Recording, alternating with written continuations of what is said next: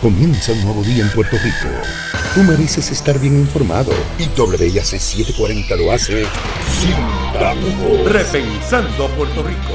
Titulares, entrevistas, el tránsito, análisis, toda la información de la mañana sin tapujos.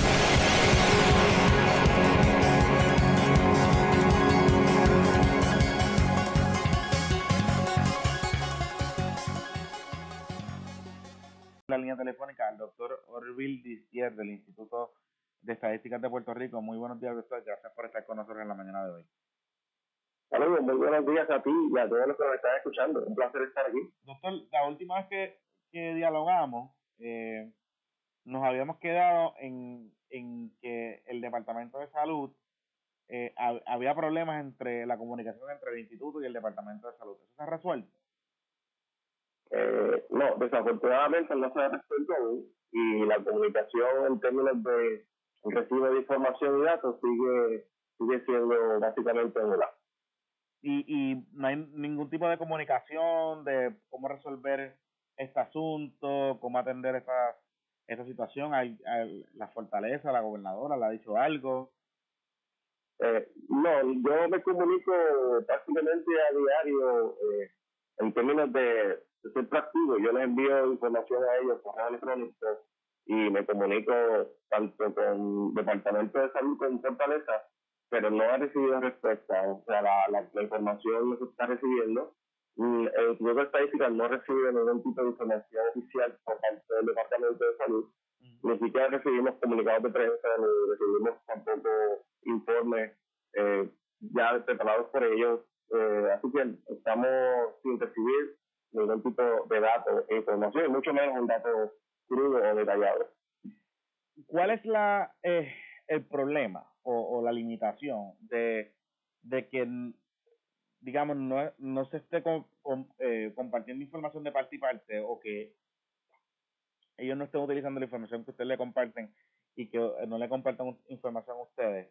Eh, en esta coyuntura de, de los modelos, vimos el otro día cómo presentaron unas proyecciones eh, que muchas, hay muchos eh, profesionales de la salud pública que han cuestionado porque no tienen acceso a la información. Eh, ¿Cuál sería, cuál es el problema principal de, de, este, de esta situación de, de incomunicación entre las dos agencias? El problema principal es que la, la, ley del Instituto de Estadísticas de Puerto Rico eh, provee para que sea la entidad que le garantice a Puerto Rico que los ciudadanos cuenten con estadísticas completas, confiables y de acceso rápido y universal. Y de igual manera que colabore con las agencias gubernamentales, con todas, incluyendo el Departamento de Salud, para ayudarnos a que su metodología utilizada sea la adecuada y ayudarnos a cumplir con esos renglones de claridad, de transparencia y de confiabilidad en los datos. Si no recibimos los datos del Departamento de Salud, no podemos cumplir con esa colaboración que beneficia al Departamento de Salud y eventualmente beneficia a todos los ciudadanos. ¿Cómo verificar que lo que están haciendo está, está bien? ¿Cómo verificar que se puede mejorar? ¿Cómo eh, endosar lo que están haciendo? Que quizás lo están haciendo bien, pero ¿cómo lo podemos endosar? ¿Cómo podemos añadirle valor? El dashboard que ellos están trabajando es muy bueno, excelente, pero se puede añadir valor a eso haciendo estadísticas y análisis más complejos y más sofisticados en términos epidemiológicos. Claro. Sobre todo cuando, cuando el Departamento de Salud tiene mucha necesidad de, de manos que ayuden con eso. Y, y el Instituto es una agencia experta, de hecho, yo soy el director ejecutivo y yo soy epidemiólogo. O sea, que, que yo eh, definitivamente sé eh, qué cosas se pueden hacer para mejorar la información. No, de, de, definitivamente. Y, y doctor, en ese sentido, ¿qué se, de, de, la información que ha trascendido hoy, de la información que tenemos disponible hoy, a juicio de usted, ¿qué le falta o qué, o qué, o qué elementos le faltan para poder mejorar y poder tener más precisión en esos datos que se están eh, presentando?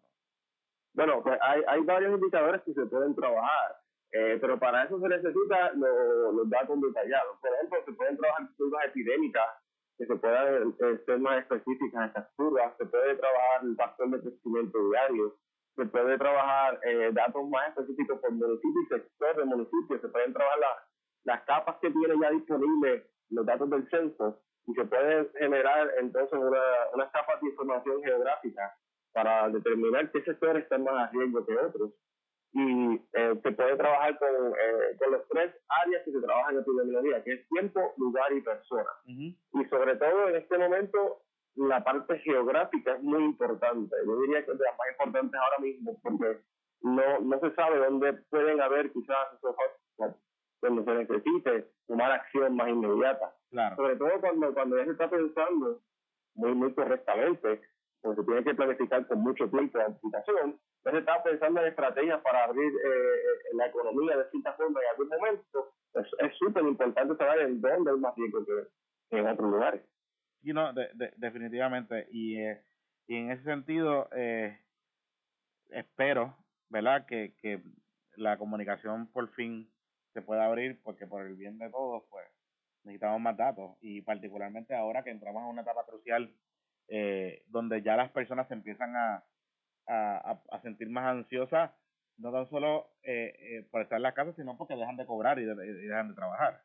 Eh, definitivamente, y, y, no solamente eso, que el abrir la información de cierta forma eh, al público en general y al público científico, que existen muchas personas dentro y fuera de Puerto Rico que pueden apoyar en haciendo análisis y estadística, eh, este, abrir esa información eh, siempre protegiendo, por supuesto, la confidencialidad de, los individuos y de, de negocios, etcétera. Pero abrir eso permite que otras personas puedan entonces aportar a la situación que está pasando en todos los lugares del mundo, en los mismos Estados Unidos, en, en, en las jurisdicciones de los Estados Unidos, las universidades, los científicos, el científico ciudadano, eh, este institutos de ciencia están colaborando, pero necesitan el dato para eso.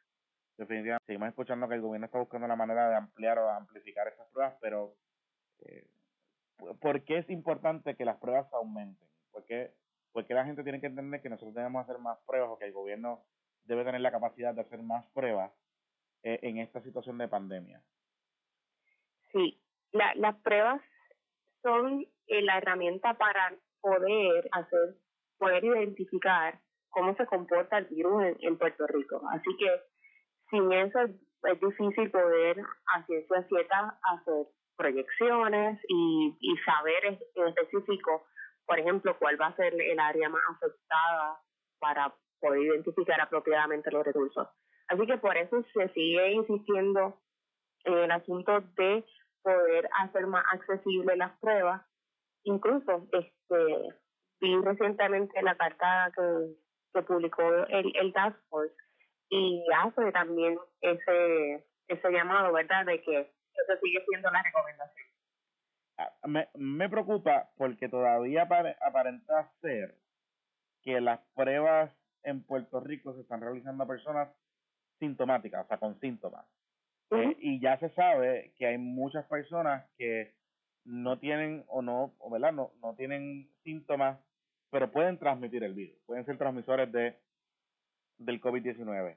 Eh, ¿Hay algún tipo de, o, o qué deberíamos hacer para tratar de identificar a esas otras personas que están en la comunidad eh, que no necesariamente tienen síntomas? ¿Cuál sería una métrica o cuál sería un, un protocolo para poder identificar a esas otras personas y entonces llevarlas a hacer pruebas para poder aislarlas o, algún tipo de situación particular.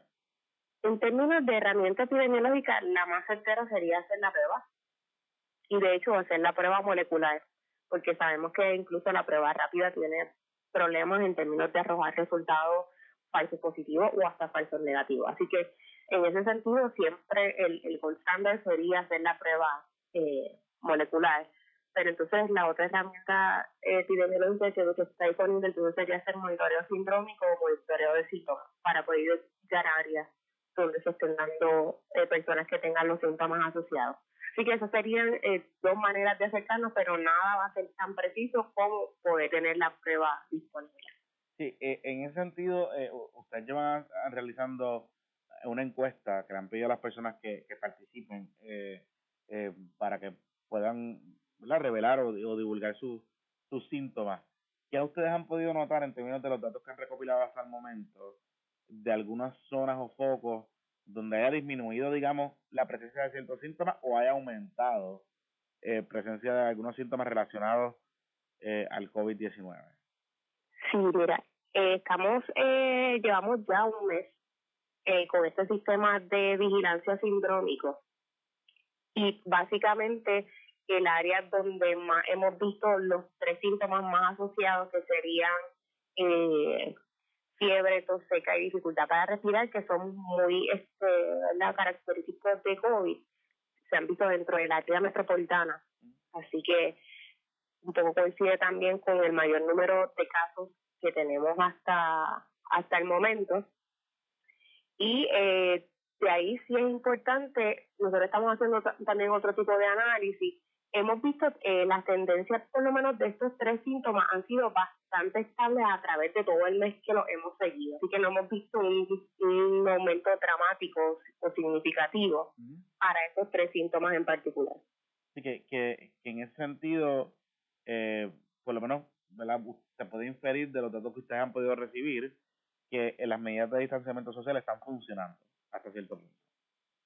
Hasta cierto punto sí, y yo creo que también este, incluso con la limitación de las pruebas disponibles, también hemos visto que tiene un impacto el distanciamiento físico y todas estas medidas que estamos utilizando. eh, sí nosotros hemos visto la tendencia bastante estable de estos tres síntomas en particular, lo que sí hemos visto es una disminución en el número de personas que nos dicen que no tienen ningún síntoma. Ahí sí hemos visto la tendencia a disminuir. O sea, a principios del mes de marzo habían personas que nos decían que no tenían ningún síntoma, hoy ese, ese, ese por ciento de personas que nos dicen que tienen menos síntomas es menos. Mm. Ese, es el único cambio que hemos visto. Pero en términos de los tres síntomas para COVID, lo hemos visto que se mantienen estables a través del tiempo. Interesante. Eh, eh, en términos de la eh, de esta eh, de la información que nos falta, ¿qué ustedes eh, como científicos de la salud pública les gustaría recibir del gobierno a estas alturas? Porque ya sabemos, tenemos un dashboard de, que está publicando el Departamento de Salud todos los días que incluye información eh, bastante valiosa hasta el momento, ¿no? ¿verdad? De, una, de un panorama bastante amplio. Pero ¿qué información adicional ustedes quisieran recibir para poder quizás hacer algunos modelos o anticipar algún tipo de comportamiento en la comunidad o en distintas comunidades eh, sobre, sobre COVID-19 en la isla? Mira, de hecho, ayer lo, hablaba con un grupo de colegas eh, de que, por ejemplo, como sabemos que muchas de las pruebas, cuando se publica el caso confirmado, eh, lo que se pone, en verdad, si están disponibles hoy, hoy es la fecha que aparece el caso. Sería importante también que aparecieran los casos, por ejemplo, caso 1, el sexo masculino, femenino, edad, región, y también añadir el día que se hizo la prueba, en vez de el día que se reporta. Porque estamos viendo que tenemos un atraso hasta de una semana en los casos, así que lo que nos estamos viendo hoy eran personas que se hicieron la prueba hace más de una semana. Y a lo mejor si ese dato puede ser más específico de la fecha en que se hizo el, el, la prueba diagnóstica en vez del día que se reportó, pudiera también ayudarnos a hacer modelos un poco más precisos el, el, que usted sepa, el Departamento de Salud ya establece el protocolo para hacer el contact tracing en la comunidad. Yo desconozco si he escuchado y de hecho vi en la publicación que hizo el documento público que hizo el Task que habla específicamente de que se había diseñado el sistema de, de vigilancia, incluyendo lo de rastreo de contacto y que eso está, ¿verdad? Eso a quien le toca implantarlo es al Departamento de Salud. Así que yo me imagino que eventualmente pues a lo mejor se será más específico en cuanto a cómo y quiénes van a estar haciendo ese rastreo. Definitivamente a eh, Fabiola Cruz, quien es epidemióloga, y hemos hablado ya con ella en varias ocasiones, pero ella dirige el esfuerzo del municipio eh, de Villalma de rastreo de contactos. Muy buenos días, gracias por estar con nosotros en la mañana de hoy. Muy buenos días, Jonathan, muy buenos días. Saludos a todos. Bueno, eh, ¿cómo, ¿cómo van con este con, con esta iniciativa de rastreo de contactos? ¿Han podido seguir identificando personas para, para asistirlas y, y aislarlas y evitar que, que sigan contagiando a, a resto, al resto, a, a otros miembros de la comunidad? Pues mira, sí, es correcto. Ya durante esta semana Hemos cerrado las noticias positivas es que nos han llegado siete casos negativos de los sospechosos que tenemos, que teníamos. este, logramos cerrar 19 casos de personas que habían pasado ese periodo de, de incubación o que en este caso los casos negativos.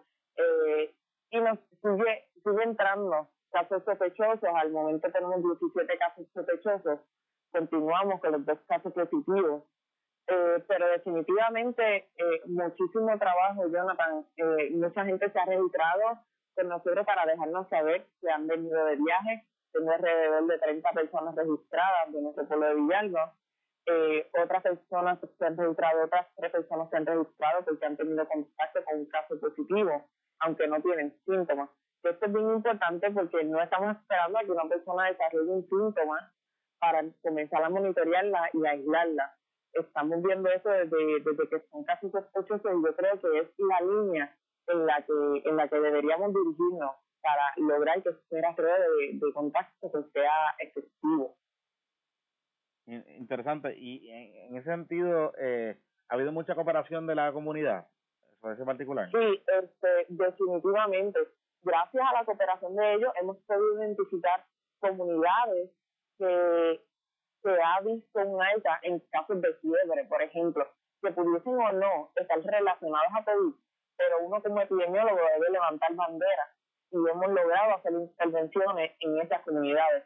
Así que tener este sistema de rastreo, eh, más allá que tener números, eh, nos permite visibilizar estas poblaciones vulnerables y trabajar con ellos a tiempo que yo creo que es una de, de, de las metas que deben tener al establecer este sistema de rastreo, no, no simplemente números, sino proveer las ayudas, porque bueno, realmente este, la necesidad es grande y, y en distintas formas que, que uno no lo pudo haber identificado desde el principio.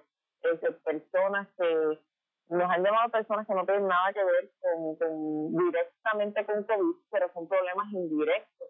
Por ejemplo, que no te llegue el oxígeno de la compañía que te provee el tanque de oxígeno para tu condición, no te conteste por dos semanas, eh, porque están cerrados.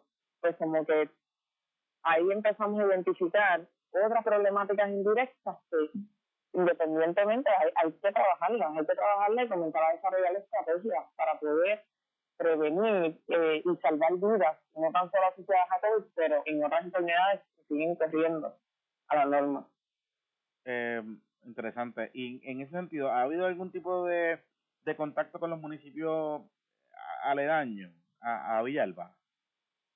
Eh, no, porque realmente al no tener un sistema de rastreo, eh, los demás municipios, pues la información que tienen los municipios es casi, es casi nula. Eh, son, simplemente pues conocen que tienen un caso, por ejemplo pero en el caso de Juana Díaz creo que tienen alrededor de más de 10 casos, eh, pero ellos no saben en qué lugar están localizados estos casos, pues no han hecho intervenciones, realmente eh, nosotros podemos tener visibilidad, pero los municipios están, los municipios aledaños están a ciegas. Entonces en eso nosotros nos dirigimos a, cuando nos comunicamos con nuestro pueblo, le dejamos saber esas limitaciones que muchos de ellos, por ejemplo, van a hacer compras en otros municipios que no tienen sistemas de rastreo y que no, no conocemos cómo está la dinámica del, del virus.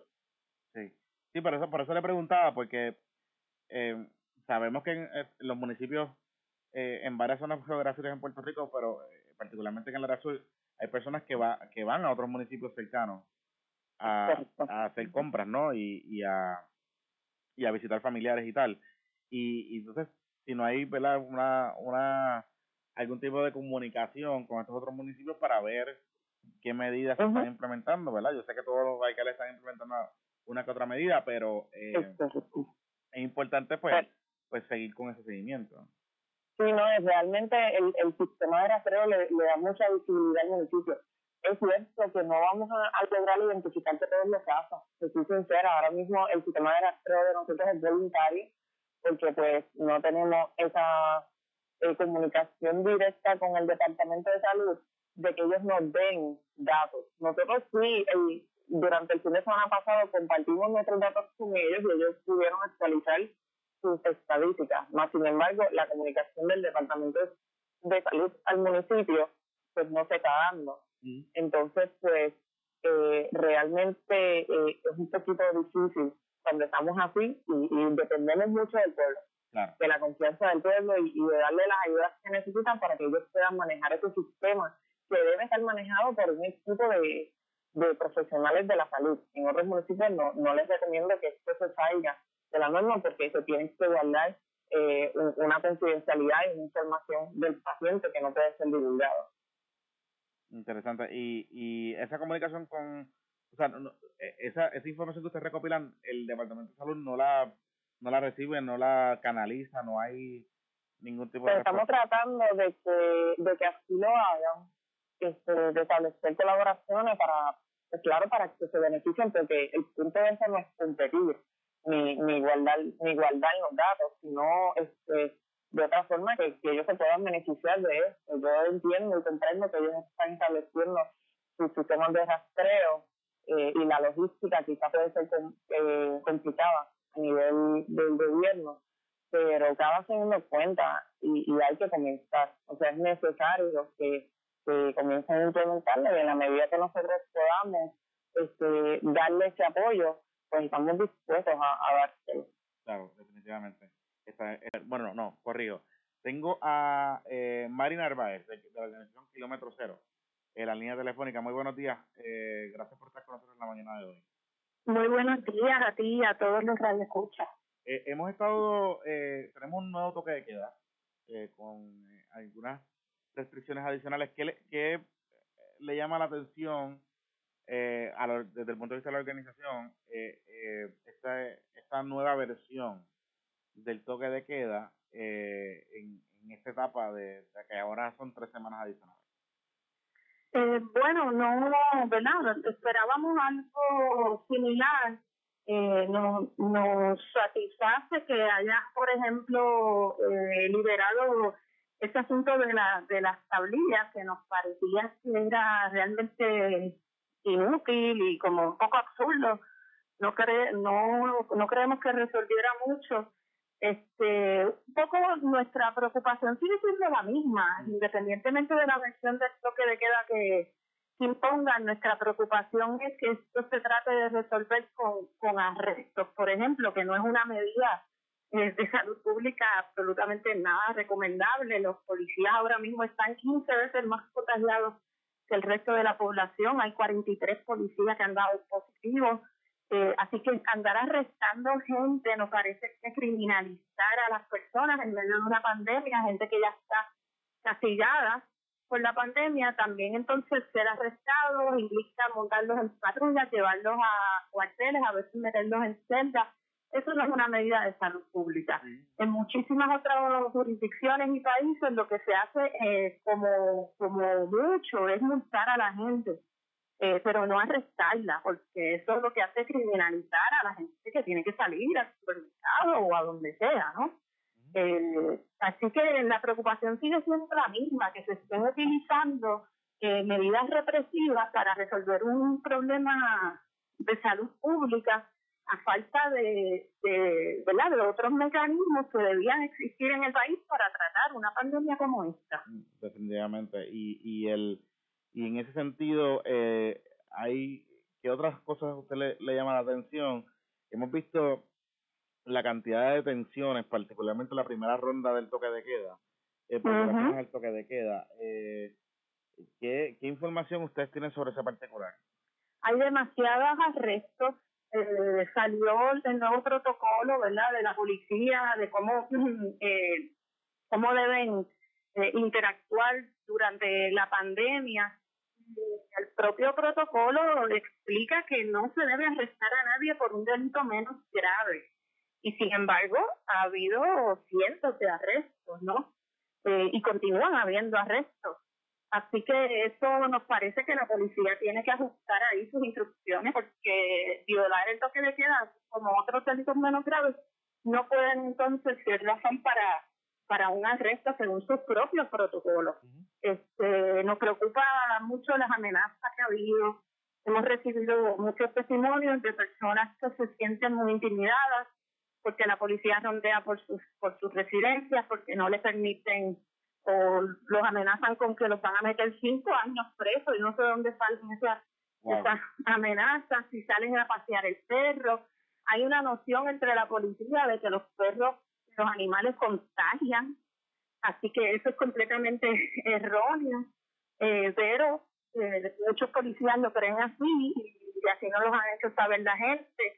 Y también nos preocupa, por supuesto, las intervenciones discriminatorias y, legales que terminan resultando de esas intervenciones por lo que de queda, porque entonces se convierten en registros ilegales o en intervenciones discriminatorias, porque muchas veces la gente no sale, eh, gente que no está necesitada, no tiene que salir de su casa.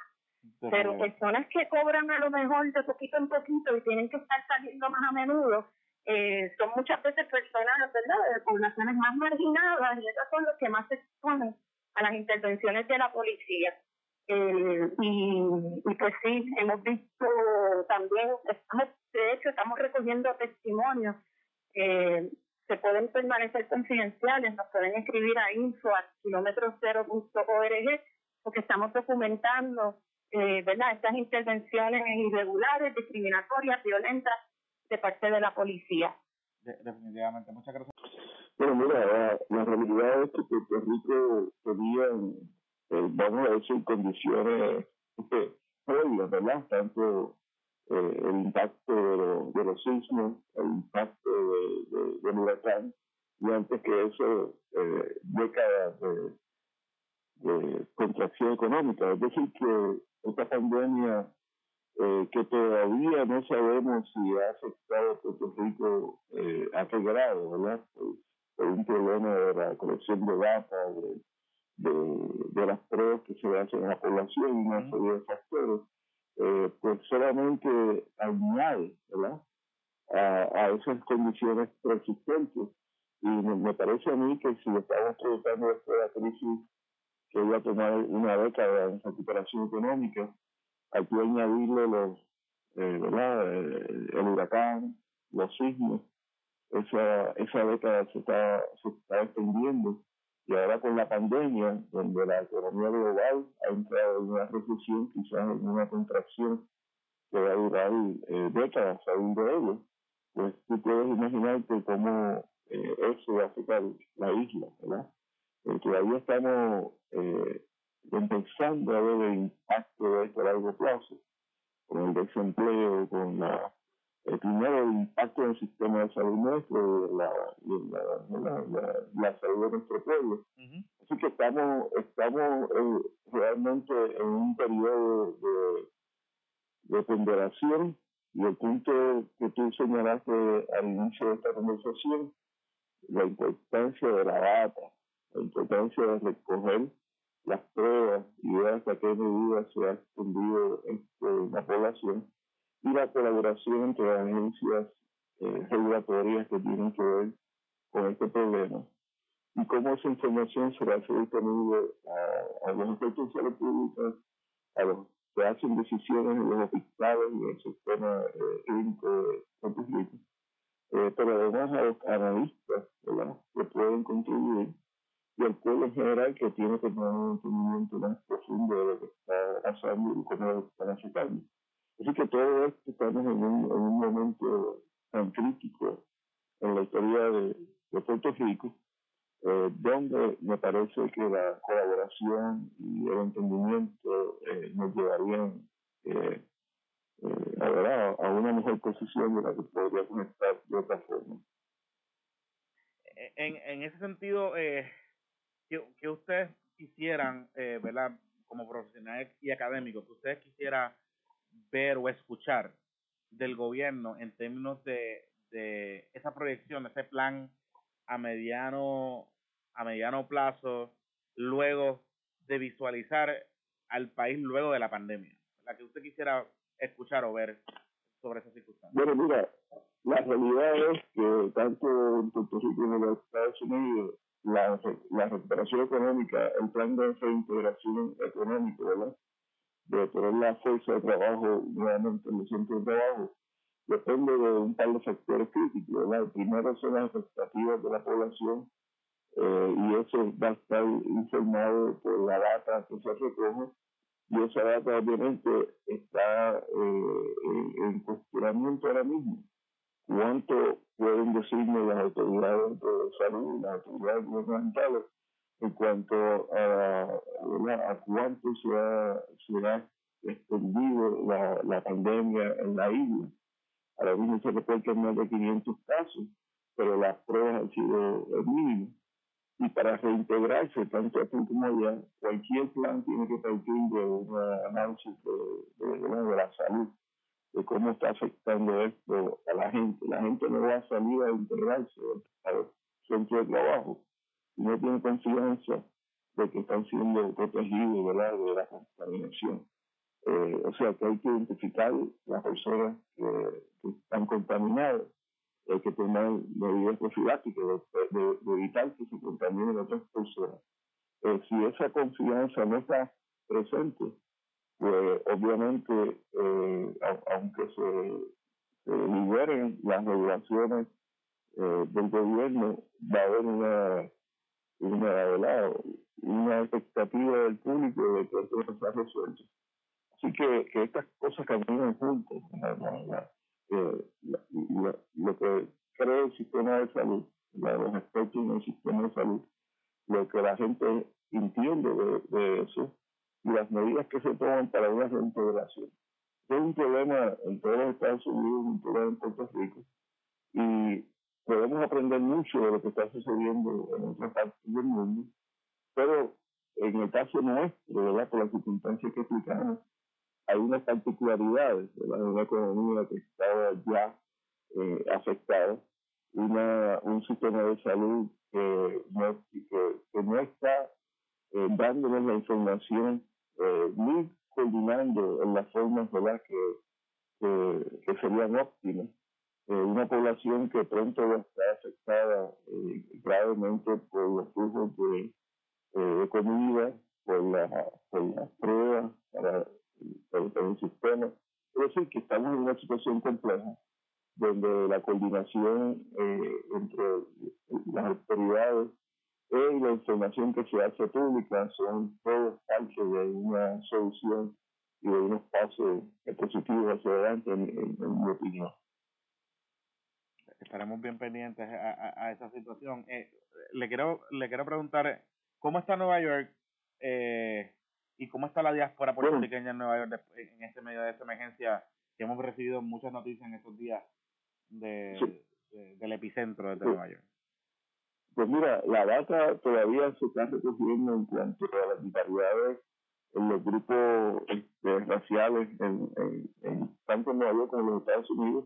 Las indicaciones que tenemos es que los factores ¿verdad? Que, que se representan en la la pandemia, la gente que se afecta dentro de la localización regional, nosotros sabemos que tanto el Bronx como otras áreas de Nueva York, la gran concentración de los puertorriqueños y de los latinos, han sido más afectados, digamos, la parte de abajo de Nueva York, Nueva York y la región, eh, y este, New Jersey, donde están concentradas nuestra relación.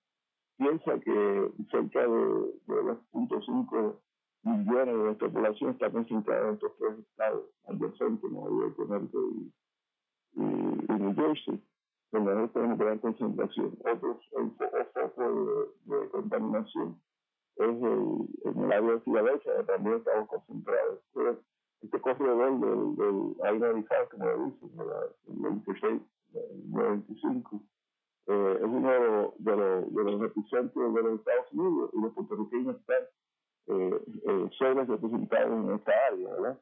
Todavía no sabemos bien qué va a pasar en Florida, tenemos otra, otro millón y tanto de puertorriqueños. Es decir, que todavía no tenemos data específicas, pero la, los factores, ¿verdad? tanto de salud como la gran, eh, el problema de la obesidad en nuestra comunidad, el problema del asma en nuestra comunidad, el problema de padecimiento de corazón, de alta presión, todos esos factores, la, la localización geográfica, el acceso a los sistemas de salud, todos nos indican que, el impacto en la población puertorriqueña va a ser desproporcionado, pero esa data todavía no está desarrollada a nivel que quisiéramos, ¿verdad? Pero me parece que, estamos pasando por, por lo peor de esto. Ya por lo menos las hospitalizaciones han bajado, que se dice que en una o dos semanas va a bajar la, la, la de, de, de, de, las muertes. Y eh, así que tenemos esperanza de que ya se ha pasado lo peor, pero todavía realmente estamos viendo dónde, dónde sigue el impacto y qué consecuencias, consecuencias posteriores tiene, ¿verdad? Eh, en nuestra población. Eh, pero gracias por, por, la, por la pregunta, porque la verdad que es una preocupación que nos ocupa todo el día. Escucha de lunes a viernes sin tapujos, con el mejor análisis de noticias, entrevistas, deportes, tránsito y todo lo que necesitas saber. De lunes a viernes de 6 a 9 de la mañana con Jonathan Lebrón Ayala y Edmi Ayala. Yo soy Jonathan Lebrón Ayala, usted está en sintonía de WIAC 740. Por aquí, por WIAC 740 AM. Primeros en mantenerte informado.